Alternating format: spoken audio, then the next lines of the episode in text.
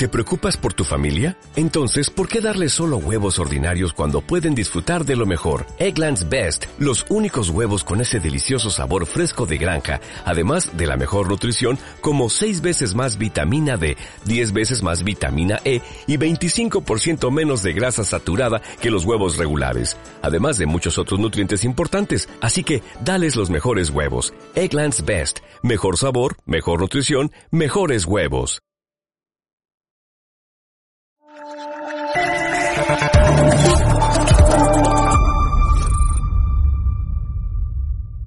Muy buenas noches, espectadores de Estado de Alarma y de EDA TV, la televisión sin censura.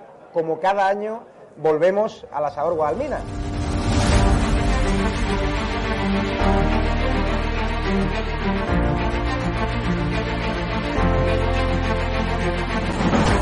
¿Por qué te gusta lo que hacemos? Porque decís la verdad. Está muy bien y estoy muy contenta. Señora, ¿les ha gustado el programa? Alcanzaron con un disparo en la cabeza a un compañero que era el jefe de la UEI y que como no, es que ya han dejado de matar. Parece que Franco está matando todavía. Cuando vivía Franco, con la libertad de expresión, y ahora resulta que son ellos los que no nos dejan hablar a nosotros. Y hay que ir a por ellos. De defender causas que están silenciadas, los pequeños agricultores, los pequeños ganaderos, gente que nunca ha tenido un, un micrófono. Nosotros no nos hemos tomado nunca canapés en la sala VIP antes de entrar en, en un plato de televisión con monedero. Y yo simpatizo con estos pequeños grupos que reivindican algo, luego les puedo vender toda mi mercancía averiada. La historia del Partido Socialista Obrero Español es la historia del crimen y del latrocinio. O Sánchez o los que estamos aquí.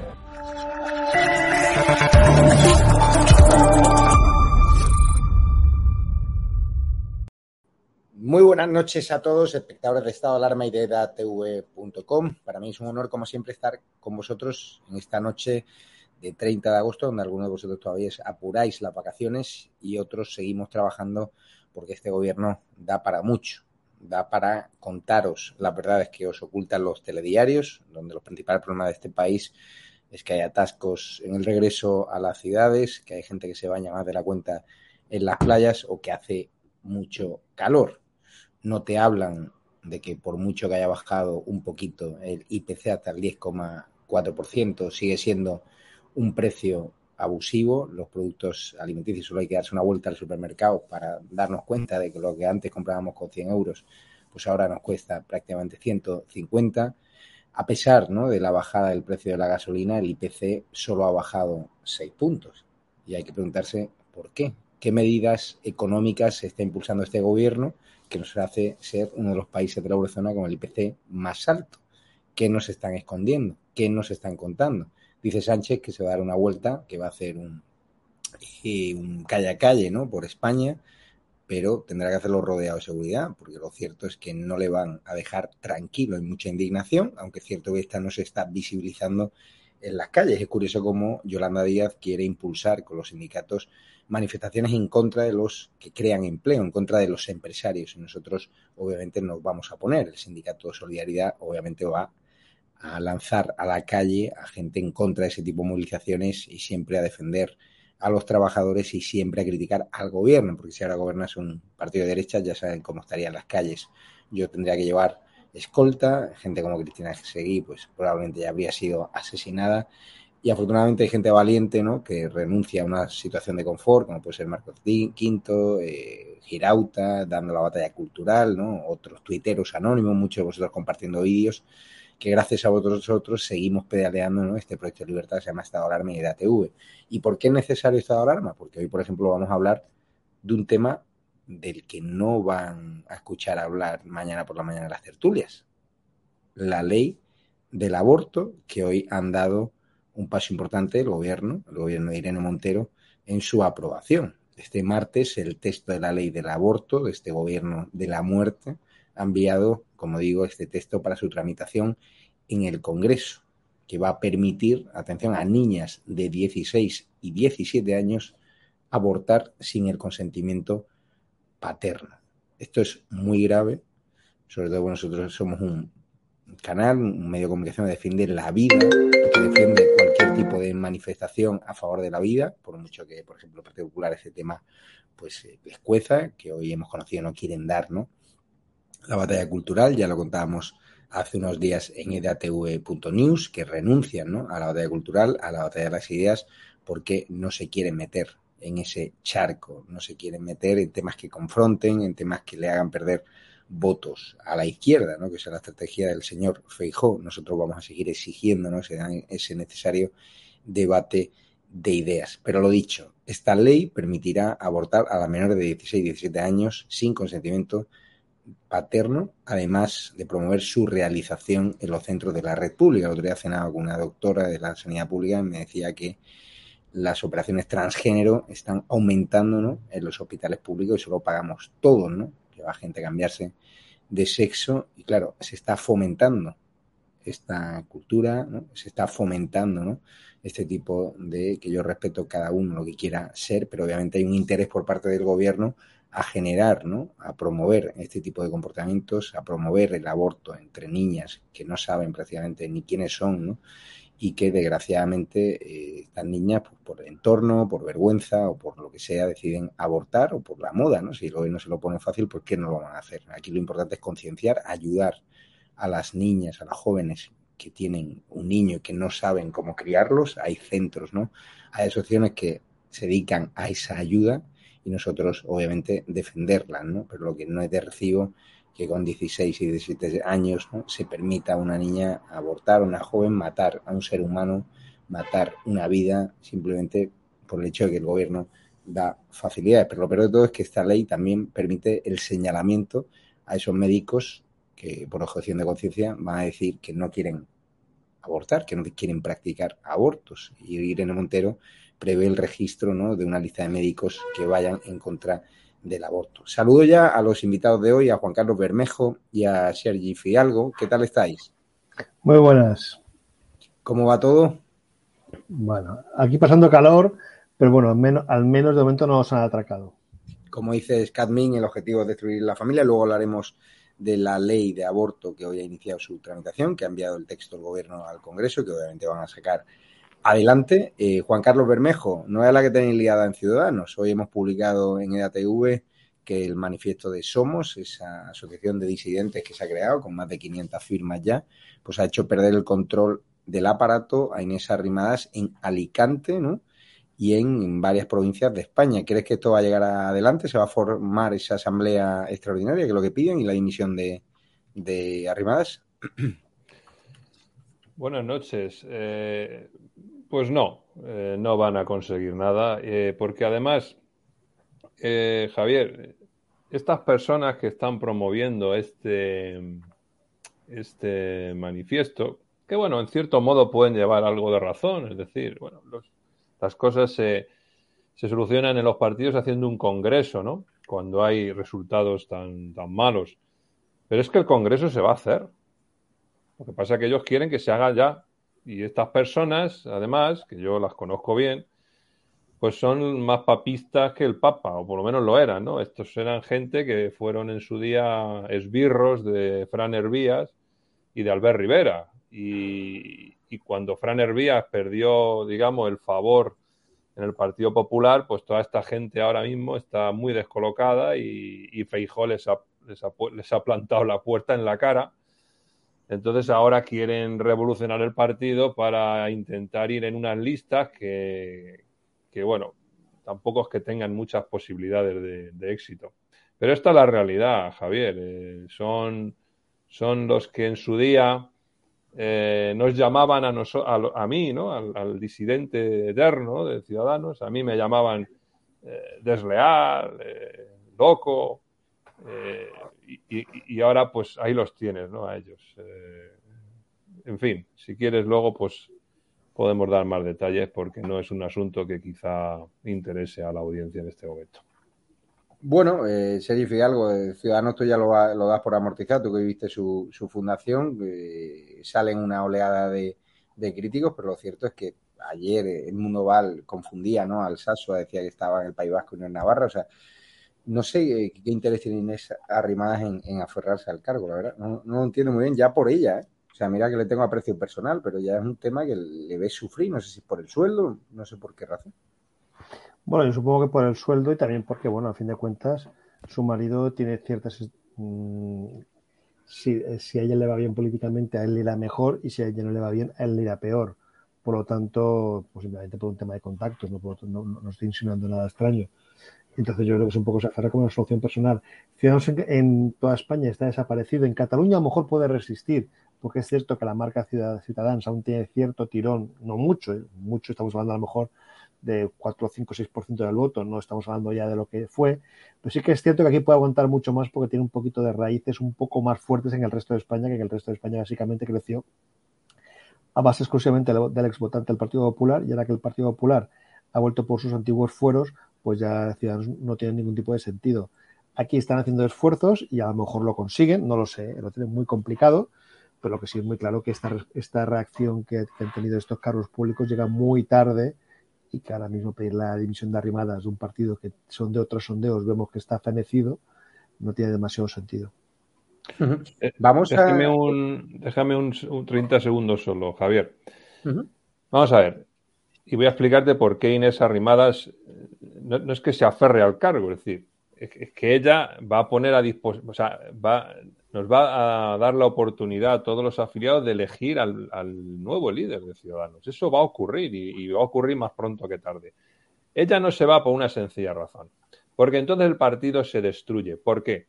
Porque si ella se va, y Sergi eh, seguro que conoce a la persona que voy a nombrar, entraría por Barcelona eh, una persona que se llama, eh, eh, joder, ahora se me ha ido la, se me ha ido la, Karina Mejías.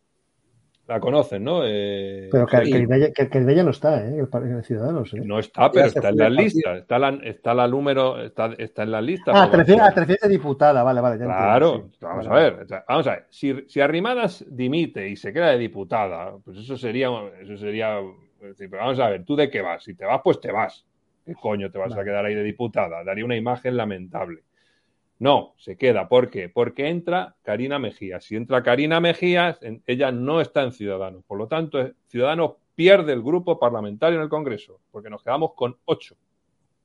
Si perdemos el grupo parlamentario en el Congreso, entonces el partido definitivamente está muerto, porque entonces nadie le tiene, digamos, los medios de comunicación, eh, somos ya pues, transparentes totalmente para ellos y no podemos presentar eh, iniciativas parlamentarias, no podemos negociar con la fuerza que podemos hacer, no tenemos el tiempo de, de en, los, eh, en el atril, no tenemos, o sea, vamos, el que conozca tú, Javier, que conoces mejor que yo el, el, el asunto, sabes que sí. eso sería un auténtico desastre. Ella Pero... ha prometido que vamos a hacer un, un congreso y que vamos a, a, a, elegir al nuevo líder de Ciudadanos. Yo creo que lo va a hacer. Si lo ha dicho, pues no sé por qué no lo va a hacer. O sea, yo creo en ella y al menos, pues oye, sí, está cobrando un buen sueldo, como muchos políticos, pero vamos a avanzar. Ya podría haberse ido de Ciudadanos eh, hace tiempo y no lo ha hecho. Vamos a avanzar porque Serif Hidalgo, eh, Pedro Sánchez parece que va por todas. Yo no sé este señor qué coach tiene o simplemente es que está enfermo y está al margen, vive al margen de la realidad, pero dice que acepta, ¿no? Eh, ha pedido ir al Senado a petición propia, enfrentarse con Feijóo, porque dice que lo va a arrollar. En Moncloa aseguran que el presidente pondrá en evidencia al líder de la oposición, que van a decir, claro, y su falta de un plan energético alternativo. Será el primer gran duelo parlamentario entre ambos. No sé, no conozco a nadie con la autoestima, con más moral que el alcoyano que, que, Pedro Sánchez. Se resiste a mirar a su alrededor, a ver cómo está la calle, a ver qué opinan de él, ¿no? Los taxistas, los obreros y la gente bien de este país, ¿no? A ver, si lo, hablamos de que va a arrollar, que la Sexta y el resto de medios que son partidos del gobierno, pase lo que pase en el debate, digan que va a arrollar, posiblemente sí que lo consiga. Si al final todo el aparato mediático del gobierno, pase lo que pase, asegura que Fijo ha hecho el ridículo y que Sánchez ha triunfado, pues eso a lo mejor puede calar entre cierta parte de la población. En la realidad no va a ser así, porque, a ver, Feijó tendrá muchos defectos y muchas virtudes, pero ni nunca va a arrasar en un, en un debate, ni nunca va a ser derrotado en un, en, un debate, porque Feijó en todo caso es la templanza. Feijó siempre va a tirar el empate y, podrá ganar o perder por puntos. Por lo tanto, no le va a arrasar. Lo normal es que, tal como está la economía española, Feijó gane por puntos, porque Sánchez tampoco, Sánchez intentará utilizar toda su, dialéctica y Fijón no se va a dejar arrollar, por supuesto. Pero bueno, claro, Sánchez tiene que, lo que sí tiene a favor es que con ese aparato mediático tan brutal que tiene, aunque pierda y Fijón le gane sin problemas, que vendan lo contrario. Eso sí que no lo vamos a encontrar y eso es lo que Fijón algún día deberá aprender, que el Partido Popular, si quiere realmente no solamente ganar las elecciones, sino consolidarse, tendrá que mirar mucho el tema de la prensa, pues claro, tal como está se ha dedicado en los últimos años, que el Partido Popular, en vez de beneficiar a aquellos medios, que no se trata de, comprar, simplemente de, que florezca un, sistema alternativo al del Partido Socialista. Pero si no lo hace, pues le va a pasar lo que le, ocurrirá, que pase lo que pase en el debate, posiblemente la sensación que salga es que lo ha perdido.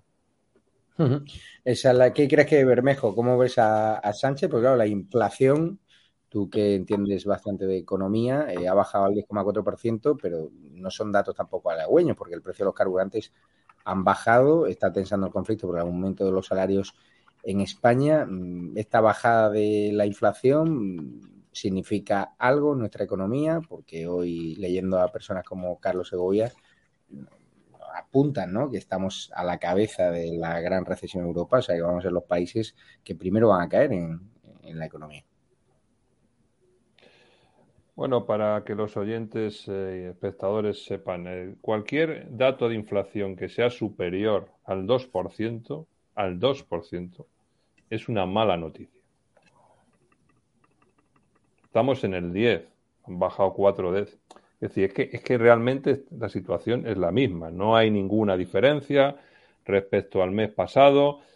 Bueno, sí, hay una, y es que em, eh, los eh, productos, digamos, no perecederos y, la, los relacionados con la energía, es decir, aquellos que se llama la inflación subyacente, pues está creciendo. ¿Por qué? Porque los costes de la energía, de producir bienes y servicios, se van trasladando a los subyacentes y entonces esos stocks que se van acumulando, pues hasta que van saliendo, pues cada vez son más caros.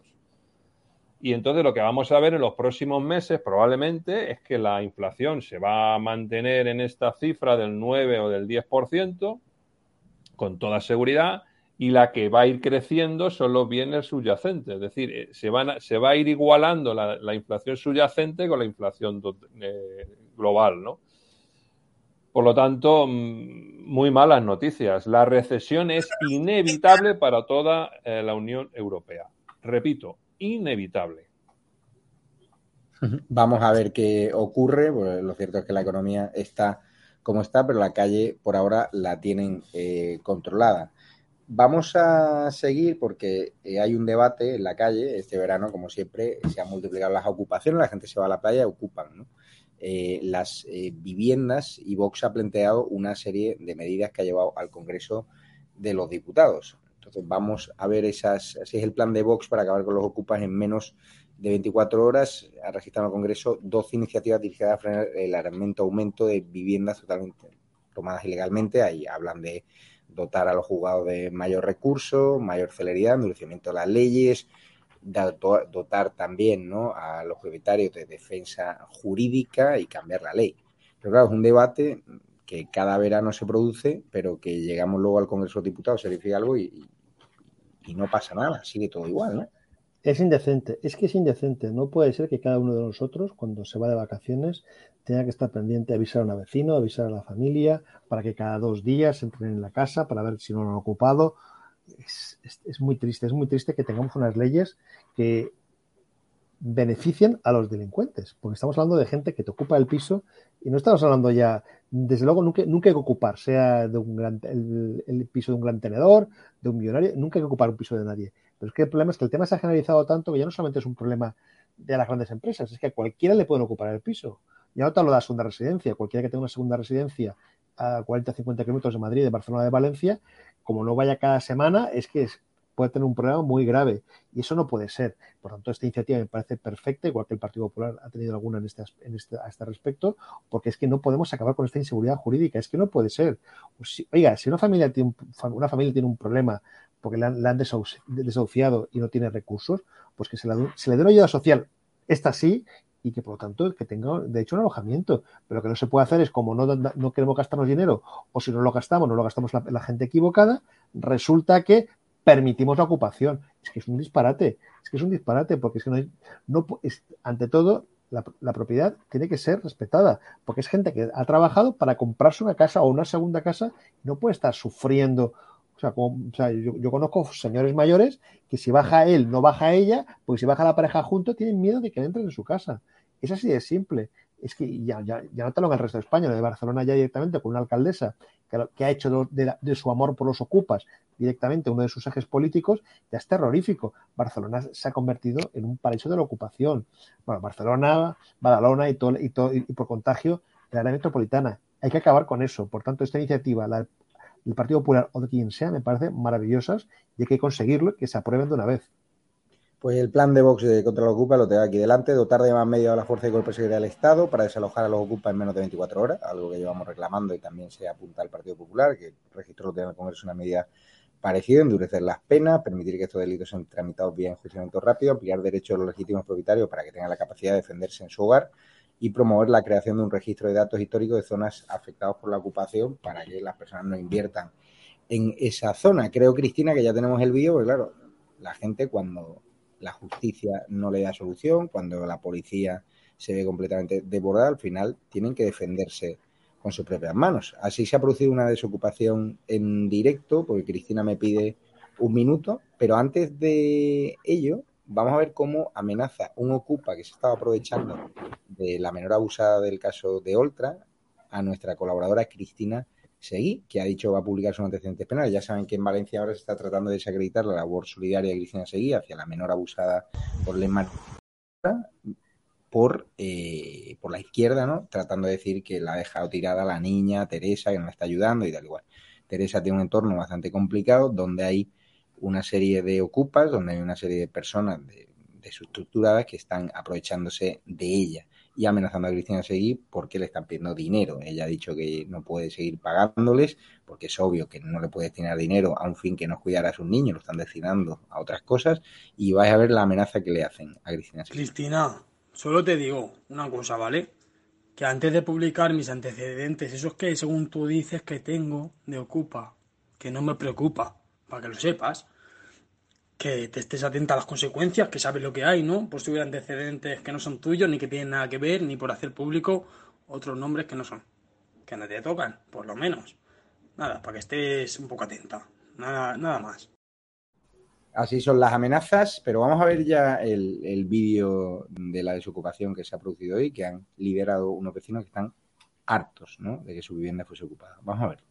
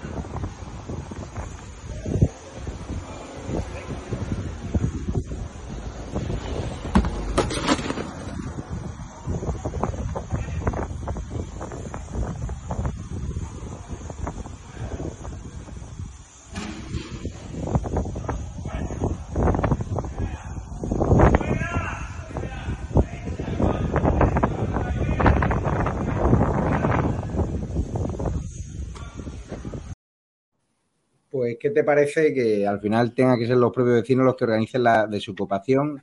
Bermejo, ¿qué imagen estamos dando como país? ¿Qué imagen de inseguridad? Que hay vecinos que me comentaban gente que no ha podido irse ni de vacaciones por miedo, ¿no?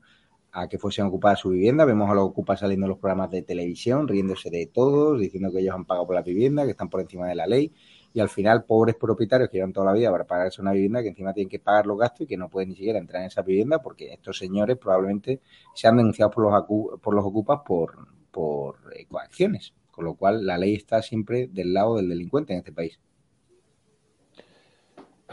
Bueno, eh, yo creo que esas propuestas están bien, eh, todo lo que sea mejorar el procedimiento actual. El otro día a Begoña la, nos ocupan, ¿no? Ahí en, en Madrid eh, no, eh, no, querían que, que, accediera ¿no? a, unas, a unas dotaciones públicas, ¿no? que tuvo unos... O sea, bueno, pues sí, es un, es un elemento. Ahora, yo tengo que decirle una cosa a los espectadores. En, en líneas generales, la, la, legislación española permite solucionar estos temas más o menos de forma rápida, quiero decir 24 48 horas.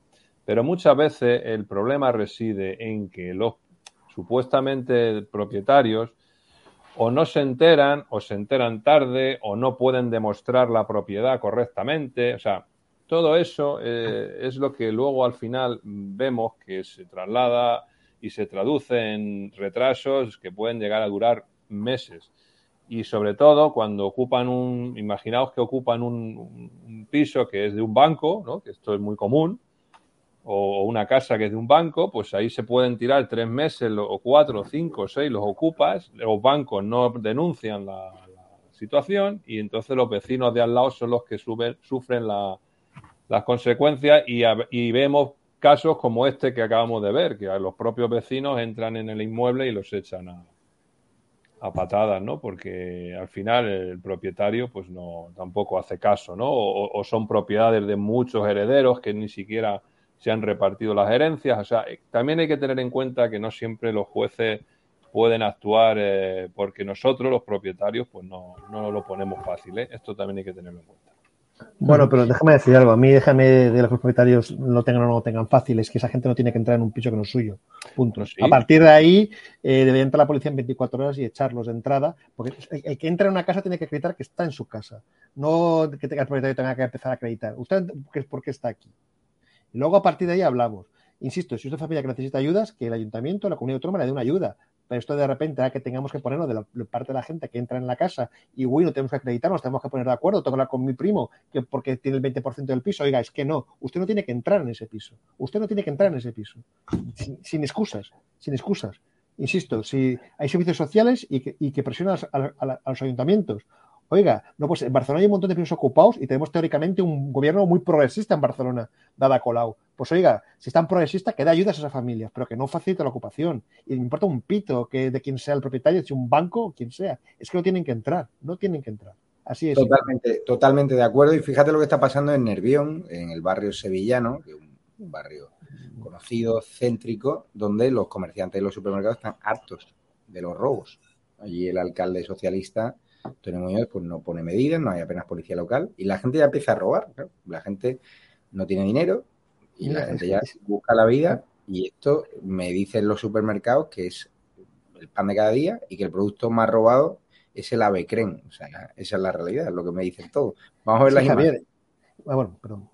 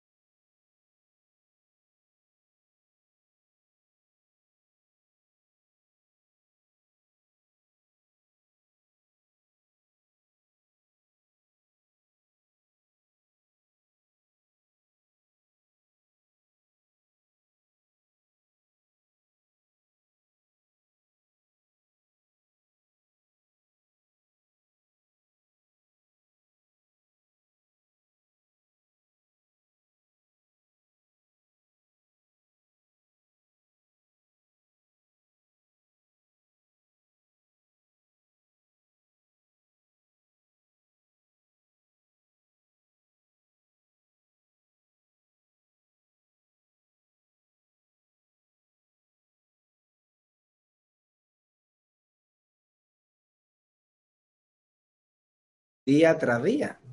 Los propietarios de los supermercados ya no saben qué hacer, los empleados tampoco, los vigilantes de seguridad no pueden tampoco retenerlos.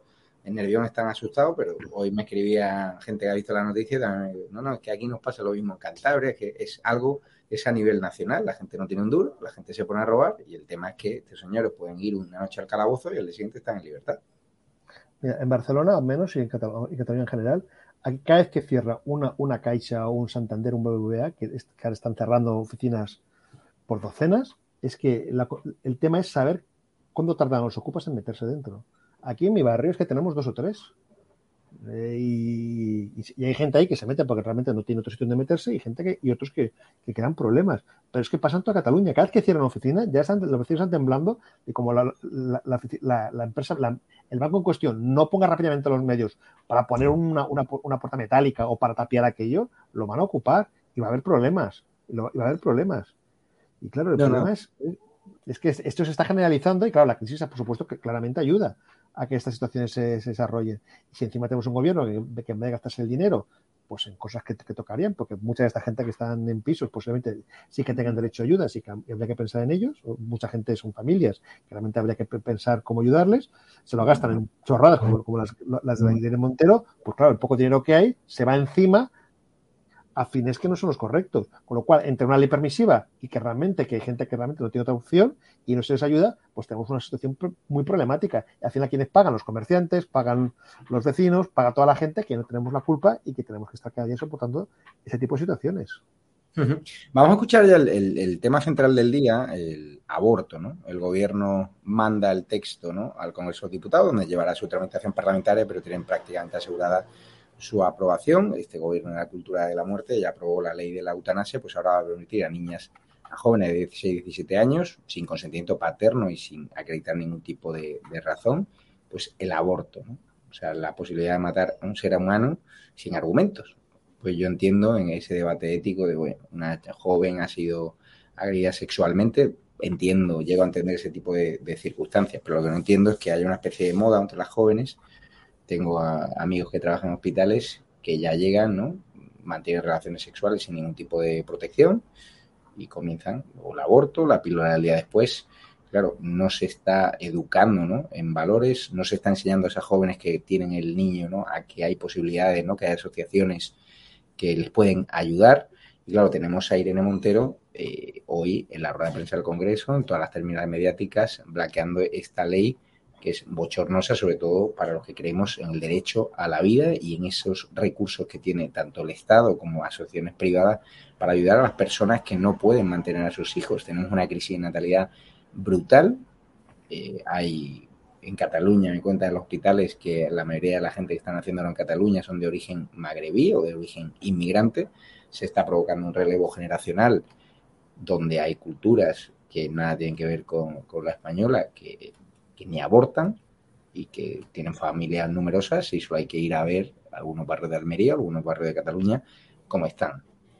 Vamos a escuchar a Inés Montero cómo justifica el, la aprobación de esta ley, de esta tramitación que se envía al Congreso. De anticoncepción, reconocemos la necesidad de la distribución gratuita de métodos anticonceptivos barrera en institutos, en centros penitenciarios y en centros asociados a los servicios sociales. Ampliamos la financiación pública a los métodos anticonceptivos, priorizando aquellos de última generación y apostando también por la anticoncepción masculina, en esa lógica que les decía, de asumir la corresponsabilidad también en materia de anticoncepción que no puede ser una responsabilidad exclusiva de las mujeres como ocurre actualmente y por supuesto, hay un bloque fundamental que tiene que ver con la ampliación del derecho al aborto y, por tanto, con el acceso efectivo a la interrupción voluntaria del embarazo. Aquí, como saben, eh, tanto las mujeres de 16 y 17 años como las mujeres con discapacidad podrán decidir ellas mismas sobre su propio cuerpo, su proyecto de vida, también su maternidad. Eliminamos, por tanto, ese retroceso en derechos que el Partido Popular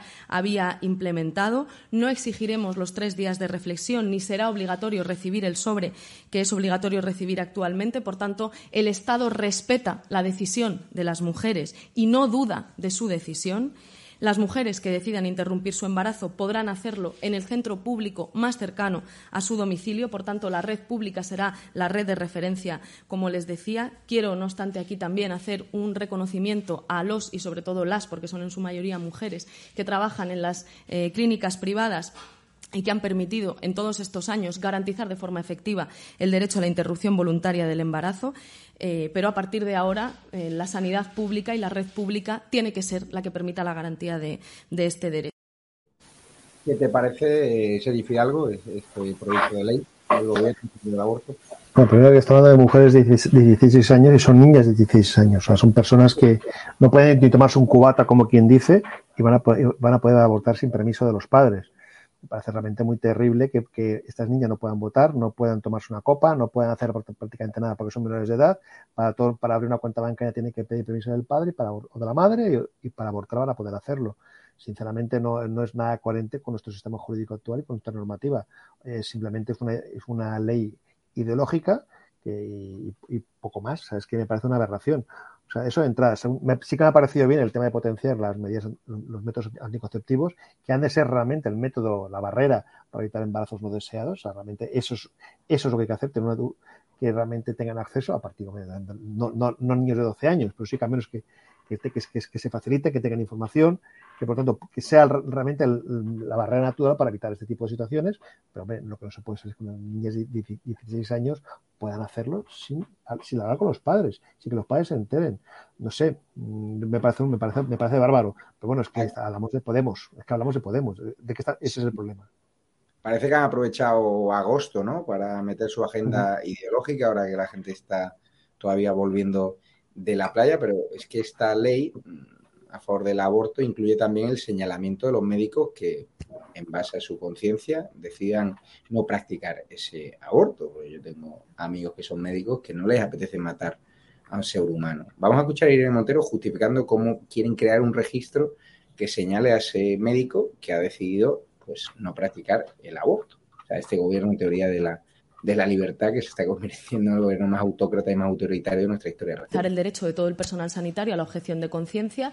Tenemos, por tanto, que regular la objeción de conciencia, igual que ya lo hemos hecho, por ejemplo, en la ley de eutanasia para garantizar ese derecho constitucional. Y una vez sepamos quiénes son en la privada y en la pública aquel personal sanitario que objeta a la hora de practicar interrupciones voluntarias del embarazo, cada centro tendrá, eh, cada centro hospitalario y cada comunidad autónoma tendrá que garantizar que hay siempre personal disponible para practicar las interrupciones voluntarias del embarazo. ¿Qué te parece, Bermejo, este señalamiento a profesionales sanitarios que no quieran abortar? Bueno, yo tengo que discrepar contigo. Yo, a mí no me parece un señalamiento. Para eso estás ahí. Vamos a ver, si hay un facultativo que no quiere practicar un aborto, pues tendrá que decirlo y tendrá, tendremos que saber los ciudadanos que no, que quién y no, quién lo hace y quién no lo hace, vamos, o por lo menos dentro del servicio de salud de, cada comunidad autónoma. Es un modo de señalamiento, es un modo de presionar, ¿no?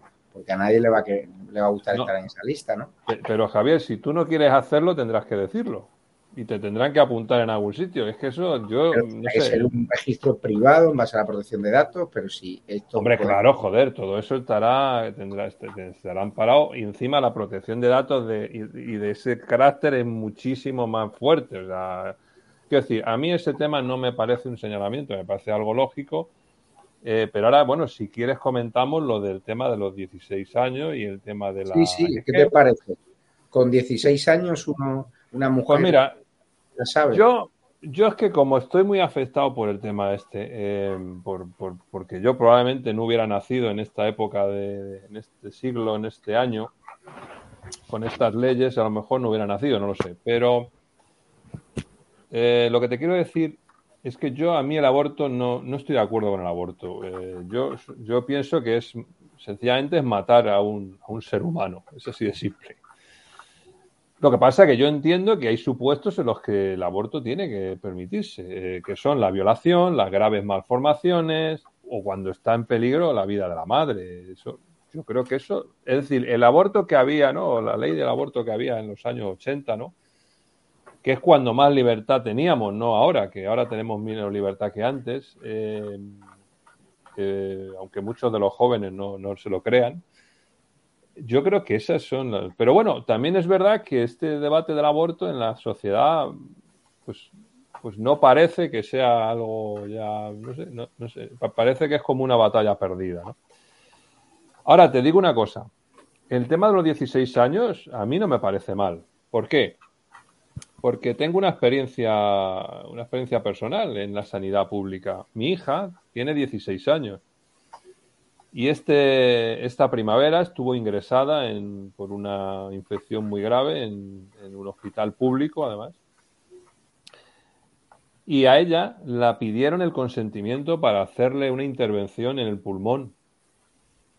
A ella. No a los padres. A ella. ¿Y sabes lo que les dijo mi hija a los médicos? Que no, y no se hizo la intervención. No nos preguntaron a nosotros, es más, nosotros pensábamos que lo razonable es que se le hiciera. Pues oye, si los médicos lo dicen, ¿por qué no se lo va a hacer? Bueno, pues ella dijo que no. Y no se la hicieron. Y tiene 16 años. Por lo tanto, si es libre para decidir en un aspecto médico que además eh, eh entraña su salud personal, porque estamos hablando de una intervención, pues si el aborto dentro de los límites que hoy tenemos en la ley, aunque no nos guste esta ley, pero si dentro de esos límites, en los plazos que señalan, ¿no? de, los, de las semanas pertinentes, tiene 16 años, 17 y quiere abortar, pues yo no lo veo mal. Que no me pregunte a mí, porque es que no necesita mi permiso. Para mí es tan adulta una persona de 16 años como de 18.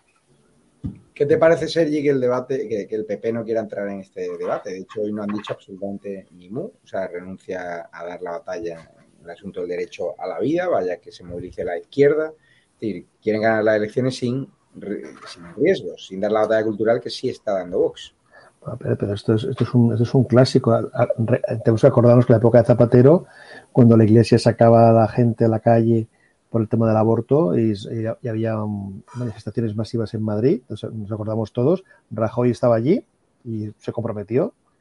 Y luego cuando Rajoy ganó las elecciones, de hecho tenemos una maravillosa, un recurso de inconstitucionalidad en el Tribunal Constitucional durmiendo los, los, los, sueños desde hace años, porque el Partido Popular nunca ha estado interesado. El Partido Popular cuando gobierna nunca se mete en problemas de, de este tipo de lo que se llama guerra cultural, no se va a meter y, y no lo va a hacer Fijón. No, sinceramente, los que estén en contra del aborto que pierdan toda esperanza porque realmente fijo no lo va a cambiar. Eso hay que tenerlo muy claro. No sé si Vox lo va a hacer o no, eso ya no lo sé, pero sé que PP no lo hará porque lo ha demostrado en el pasado. De todas maneras, el, el, el problema de, de, esta nueva ley del aborto es que al final muy, la, la, hay un cierto consenso muy mayoritario sobre que los supuestos de violación, de, de, de peligro, de, peligro de vida de la madre o de, o de malformaciones, la gran mayoría de la sociedad española está, está, está a favor. De hecho, hace décadas que tenemos aborto y no ha habido grandes problemas. El problema es, es, es este abuso, es esta nueva vuelta de tuerca que, que ha introducido el, gobierno de, de, Sánchez, gracias a Montero, de repente, de, bueno, de hacer listas negras de médicos, de, de bajar la edad de consentimiento, este, este tipo de cosas que la sociedad no, no, demandaba y que es lo que está rompiendo los consensos sociales. El tema no es tanto el aborto sí o el aborto no, sino qué tipo de aborto y sobre todo que sea un aborto diga, para casos excepcionales, no como método anticonceptivo. Vamos a escuchar ahora a Vox, que ha ido a la bahía de Algeciras, ¿no? A denunciar algo que es un clamor, ¿no?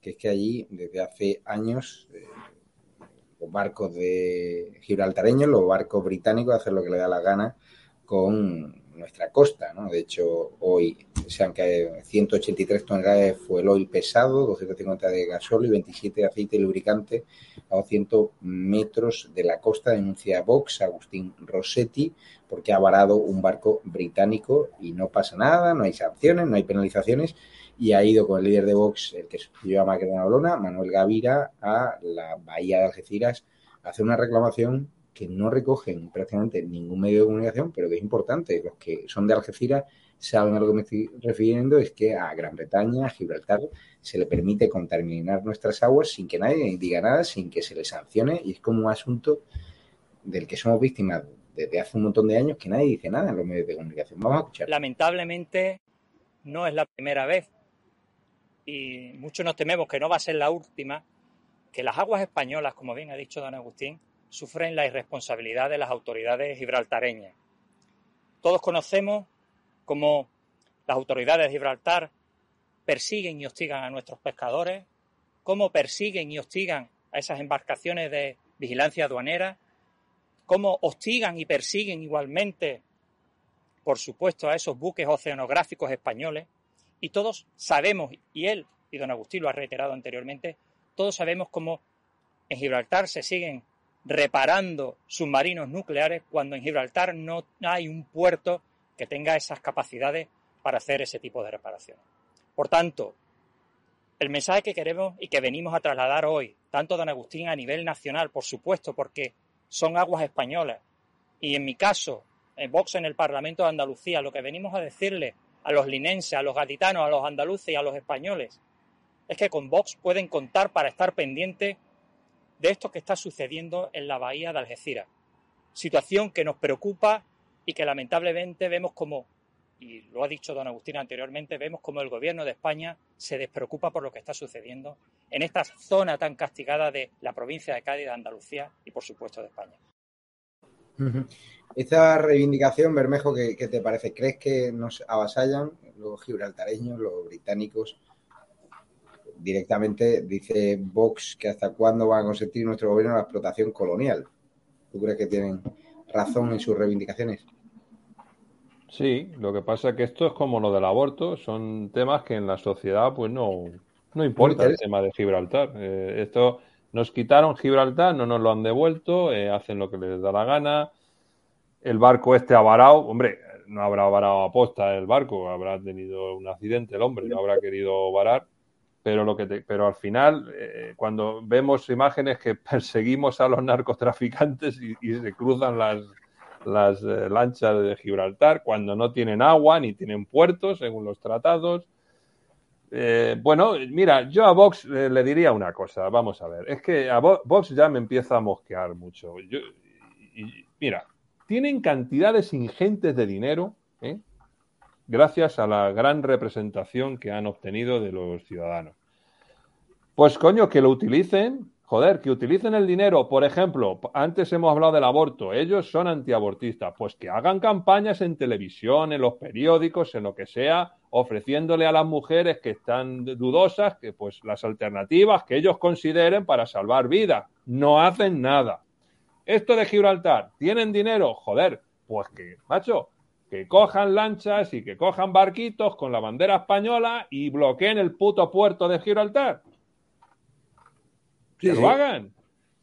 Y a ver quién les echa de ahí si, si, son españoles. Entonces, es que yo ya estoy harto de tanto micrófono, Javier, y perdona que me encrespe y tal, cuando al final aquí todo funciona con dinero. El dinero y la acción, eso es lo que se necesita. Y ellos tienen dinero a expuertas y no se ve, no se ve el color, eh, Javier. Esa es la realidad. Vamos a ver que se ha restablecido la actividad parlamentaria en la Asamblea. Bueno, Isabel Díaz Ayuso, la presidenta de la Comunidad de Madrid, ha recibido ¿no? a Rocío Monasterio, a todos los líderes de las distintas formaciones políticas, y Rocío Monasterio le ha dicho, sí, te vamos a apoyar los presupuestos, pero tienes que reforzar la seguridad en Madrid para que no ocurra lo de Carabineres con las bandas latinas que están viendo un auge. Vox responsabiliza directamente a la Comunidad de Madrid y tienes que decir, eh, tienes que abochar del cinturón.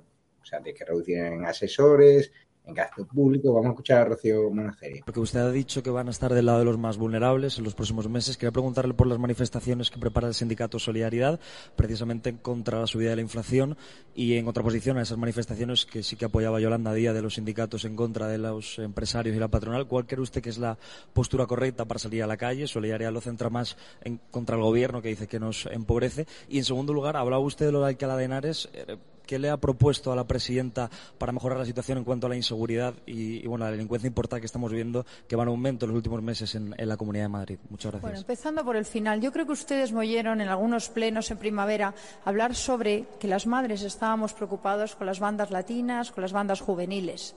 La señora Díaz Ayuso dijo que eso no era verdad, que esos eran españoles tan españoles como Abascal. Pues los españoles como Abascal, miren la que ha montado en Alcalá de Henares, ¿no? Entonces, yo creo que hay que ser muy contundentes con, eh, por supuesto, la inmigración ilegal y, por supuesto, con la integración de la inmigración. Yo creo que España es bienvenido todo aquel que venga a trabajar y a prosperar, no aquel que no venga a integrarse. ¿no? Tenemos un problema de integración en algunos eh, lugares, especialmente en las grandes ciudades, y hay que hacer un plan muy claro en los colegios de integración de estos niños. Estos niños cuyos padres muchas veces no pueden ocuparse de ellos porque trabajan hasta altísimas horas de la noche y que ni siquiera saben que sus hijos están en bandas.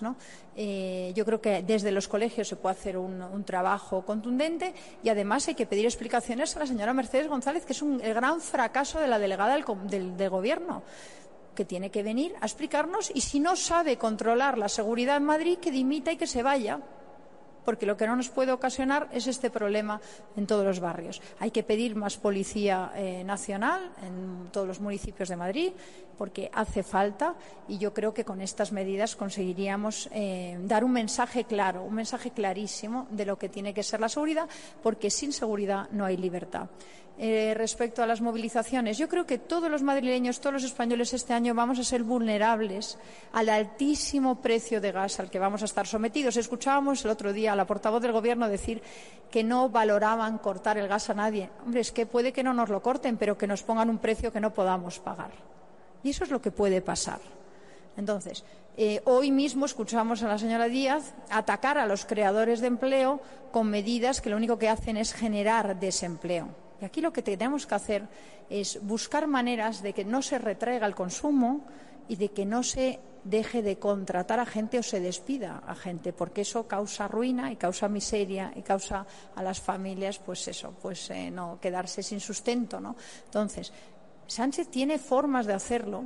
Podría, por ejemplo, reducir impuestos. En la Comunidad de Madrid pueden reducir el IRPF, pueden eliminar tasas, pero en el Gobierno de la Nación ¿Por qué no reducen el IVA del 21 al 16 para compensar la inflación? Sería una medida que podrían proponer si de verdad quisieran ayudar a las familias, pero es que el gobierno de Sánchez no quiere ayudar a las familias. ¿eh? Lo único que quieren es seguir recaudando IVA, que tienen la mayor, mayor recaudación de IVA que hemos visto en años, mientras que las familias sufren la inflación, mientras las familias no llegan a fin de mes. Y esto es lo que no puede ser. Y esto es lo que hará que muchísimos españoles tengamos que salir a la calle, efectivamente, a decir que no queremos este gobierno de ruina y de miseria y que exigimos un cambio ya. Monasterio, que hoy ha hecho su reaparición, eh, pero se dice algo, hoy los sondeos internos de Genova dan a Isabel de Ayuso mayoría absoluta por mucho que Vox responsabilice del aumento de la delincuencia en la Comunidad de Madrid, cierto el fenómeno Ayuso está por encima de titulares negativos, de hechos puntuales que puedan eh, producirse la Comunidad de Madrid, que es un fenómeno fan que ya no entiende, bueno, es que no solo es un fenómeno fan, es que para toda la España que está harta de Sánchez, eh, la que da mensajes claros, la que realmente planta batalla, la que realmente le dice a Sánchez lo que no quiere escuchar, es Isabel Díaz Ayuso muchas veces parece que va por delante de la dirección nacional a la hora de plantear temas de oposición. Por lo tanto, no, me extraña que una ciudadanía harta de los abusos de este gobierno, pues que premia a Ayuso con unos, magníficos, unas magníficas, en este caso, expectativas de voto en los sondeos. Porque tú la escuchas a ella y parece que la, jefa de la oposición es ella y no Feijó. Por lo tanto, y, y, además teniendo en cuenta que parece que Sánchez ha tomado la directa contra Madrid y que todas las, muchas de las medidas que plantea intenta perjudicar a, la capital de España y a, la comunidad básicamente porque no la controlan. claro, como parece que Sánchez se está centrando en intentar mantener sus feudos electorales e intentar contentar a sus socios para conseguir la mayoría, Madrid la da por perdida y por lo tanto le da toda la caña que puede. Pero claro, Ayuso se defiende, en vez de dejarse patear, se defiende y eso a, toda, a toda esa parte de, los españoles que estamos hasta las narices de Sánchez y de Monteros y de, y de Belarras, pues obviamente nos parece magnífico. Por tanto, no me extraña que tenga unas expectativas tan buenas y seguro que en mayo, cuando lleguen las autonómicas, las va, a revalidar el, cargo, si no con absoluta, va a estar muy, pero que muy cerca. No, pero es cierto que Vox en la Comunidad de Madrid está haciendo un, gran papel. Sí, pero Ayuso.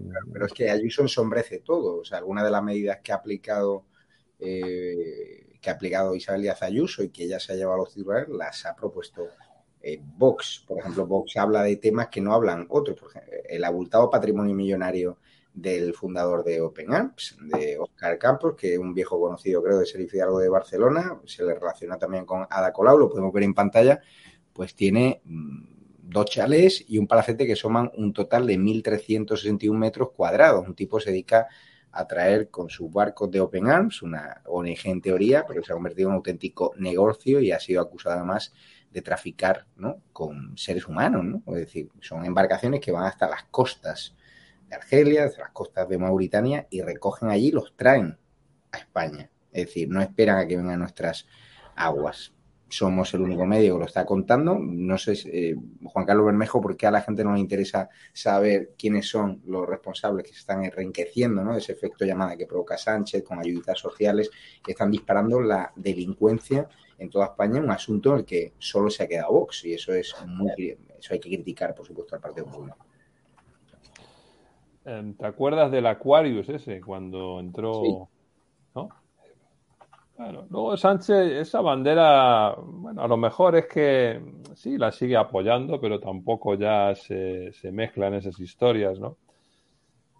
Ahora, yo, mira, dices que Isabel tiene en los sondeos mayoría absoluta. Es que no me extraña porque con esta mujer que, que tenemos aquí, que has eh, sacado antes, ¿no?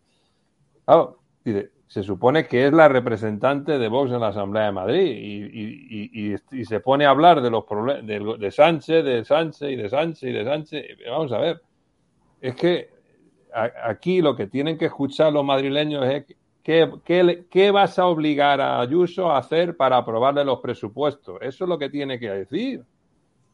O es que, es que aquí en Madrid funciona todo de maravilla. Hombre, yo, yo Isabel la tengo mucho aprecio, ya lo sabe, pero es que la pongo a caldo donde las cosas las hace mal. Y, y, este verano los centros de salud en Madrid han sido un auténtico desastre. Isabel. Pero claro, si tienes al lado a una señora que se pone a hablar de Sánchez y de la inmigración y de no sé qué, pues, pues claro, mayoría absoluta, eh, no me extraña. y mientras llegará el verano que viene con más recesión y con menos recursos y los centros de salud pues ya serán eh, un desastre absoluto, ¿no? Es decir, es que yo, de verdad, ¿para qué narices se presentan a estos cargos si luego se ponen a hablar de otra cosa? Si quieren echar a Sánchez, que se presenten a las elecciones generales, ¿no? Es, tu opinión, pero, también, también Ayuso habla de, de Sánchez y para acabar, eh, Sheriff Hidalgo, aquí no han parado de hablar del hermano de, Ayuso, de la familia de Ayuso, y se había enriquecido ilícitamente con los contratos COVID. Pero fíjate, acaba de dimitir una directora general de Sanidad investigada por los contratos COVID del gobierno de Pedro Sánchez. ¿Has visto algún telediario hablando de este asunto? ¿Has visto algún programa de investigación de la Sexta hablando de la cantidad de amiguetes del socialismo que se han forrado con esos contratos durante el estado de alarma que aparte de encerrarnos de forma ilegalmente, también perseguía el enriquecimiento ilícito de personas que no tenían relación con el mundo sanitario y que incluso montaron empresas paralelas y que se han llevado la pasta fuera de España. Y ahí estamos hablando de gente del socialismo muy implicada, de conseguidores, y aquí ya ha dimitido porque obviamente habrá esas investigaciones que ha llevado al Congreso de los Diputados Vox, pues están surtiendo efectos. ¿Crees que algún día conoceremos la verdad sobre esos pelotazos de algunos empresarios también catalanes que andan por ahí? Yo espero que sí, yo espero que cuando haya cambios de gobierno con el tiempo, pues que estas cosas se destapen. Espero, espero, o al menos que se investiguen y si hay alguna irregularidad, que, paguen los culpables. En cuanto a que no lo hemos visto en los telediarios, bueno, Javier, esto ya está, estamos muy acostumbrados a este tipo de noticias. Que cuando el Partido Popular o Vox pues, hacen una cosa así, parece que realmente han matado a Manolete y cuando pues podemos hacer alguna de las suyas o se hace alguna de las suyas, pues muy gorda que sea. Lo hemos visto con los seres. Al final estamos, estamos haciendo una campaña de, santificación de Griñán que es indecente. Bueno, acordémonos de lo que se decía de Rajoy, de lo que se sin justificarlo, ¿eh? Lo a mí toda la corrupción del PP no me da mucho asco, pero bueno, cuando la, el PP ha tenido casos de corrupción, pues realmente han, sido portadas y han, y han habido telediarios durante semanas y en cambio, pues eh, cuando hay casos de otros de, los partidos de la izquierda, pues eso no es así. Pero bueno, también es cierto que en buena parte de la derecha se, se lo ha buscado, ¿no? Porque ha creado un, este actual mapa mediático en buena parte eh, viene porque el gobierno de Rajoy lo quiso así. Por lo tanto, están recogiendo los frutos de su, labor desinteresada en pro de que el PSOE domine el panorama comunicativo español. Bueno, es triste, pero es lo que hay. Por cierto, eh, os voy a poner una foto ya despedida, un poquito de toque de humor. Eh, me han hecho trending topic esta tarde. Vamos a verlo. Está aquí. Irene Montero, esto también lo pagas tú con tus impuestos. El estilismo de esta señora, Lili Berstringe, nueva secretaria de Estado, pues no sé ahora mismo cuánto cobra, pero seguro por encima de los 80.000 euros, con una trayectoria que sí, académica muy brillante, pero de trabajar más bien poco. Bermejo, cuando ves eh, esta foto, no sé si te recuerda, no sé aquí, o sea, la verdad, yo lo del estilismo horroroso, y seguro tienen asesores dictándolo, claro. Mira, eh, me acuerdo de las elecciones generales del año de diciembre del 2015, donde irrumpieron eh, con enorme fuerza Podemos y Ciudadanos, los que venían a cambiar, veníamos a cambiar las cosas. ¿Saben lo primero que hicieron Rivera y, e Iglesia en febrero, em, recién estrenado el asiento de diputado? Ponerse el smoking y la pajarita y desfilar en la gala de los Goya. Esta es la chusma, ¿eh? esta es la chusma que eh, luego los ciudadanos, cuando nos ven hacer estas cosas, pues dicen, hasta aquí hemos llegado. Y prefieren volver ¿eh? a las organizaciones pseudocriminales que llevan gobernando España 40 años. Esa es la realidad. Vaya tela. Sheriff algo, despedimos ya. Te has quedado sin comentarios al ver la. No, no, no, no, solamente decir que ver esa, esa, esa, foto de carta de ajuste que lleva Montero, que parecía la carta de ajuste, me pareció fastuoso. Qué horroroso. Daros las gracias a los dos, también a los espectadores de estadoalarmedia.tv.com. Un placer estar con vosotros. Recordar que nos podéis ayudar bien en edatv.com, bien en Patreon, bien en la comunidad YouTube, en el botón de unirse, bien en la cuenta bancaria que pueden ver en pantalla. Vuestra ayuda siempre es necesaria creo que podéis ver ¿no? en pantalla en EDATV, pues os podéis registrar en edatv.news y podéis hacer comentarios en edatv.com también. Ahí está el botón de colabora donde nos pueden echar una mano económicamente, pues quien quiera y de forma virtual con TPV. También tienen Bizum 678566760. Daros las gracias porque estas ayudas sirven para echar a Sánchez, para que estemos más presentes y tenemos muchas novedades que os vamos a comunicar en los próximos días. Un fichaje que a la gente de Vox le va a gustar muchísimo, a los que nos acusan ¿no? de estar entregados al Partido Popular, pues cuando vean quién viene eh, a representar a este canal más allá de este programa, pues les va a gustar. En los próximos días se hará público la persona que va a mandar mucho en este medio de comunicación, que como digo, sigue creciendo con muchos obstáculos, que por eso necesitamos vuestro apoyo. Gracias a vosotros y os dejamos ahora con Macarena Olona que hemos hecho un reportaje sobre su segunda etapa en el camino de Santiago, que ha estado Ezequiel. Hay muchas anécdotas, salve rociera, niños aplaudiéndola, la Guardia Civil se ha presentado allí en caballo. No ha pasado ningún disturbio, pero un reportaje muy interesante. Un abrazo fuerte y os queremos.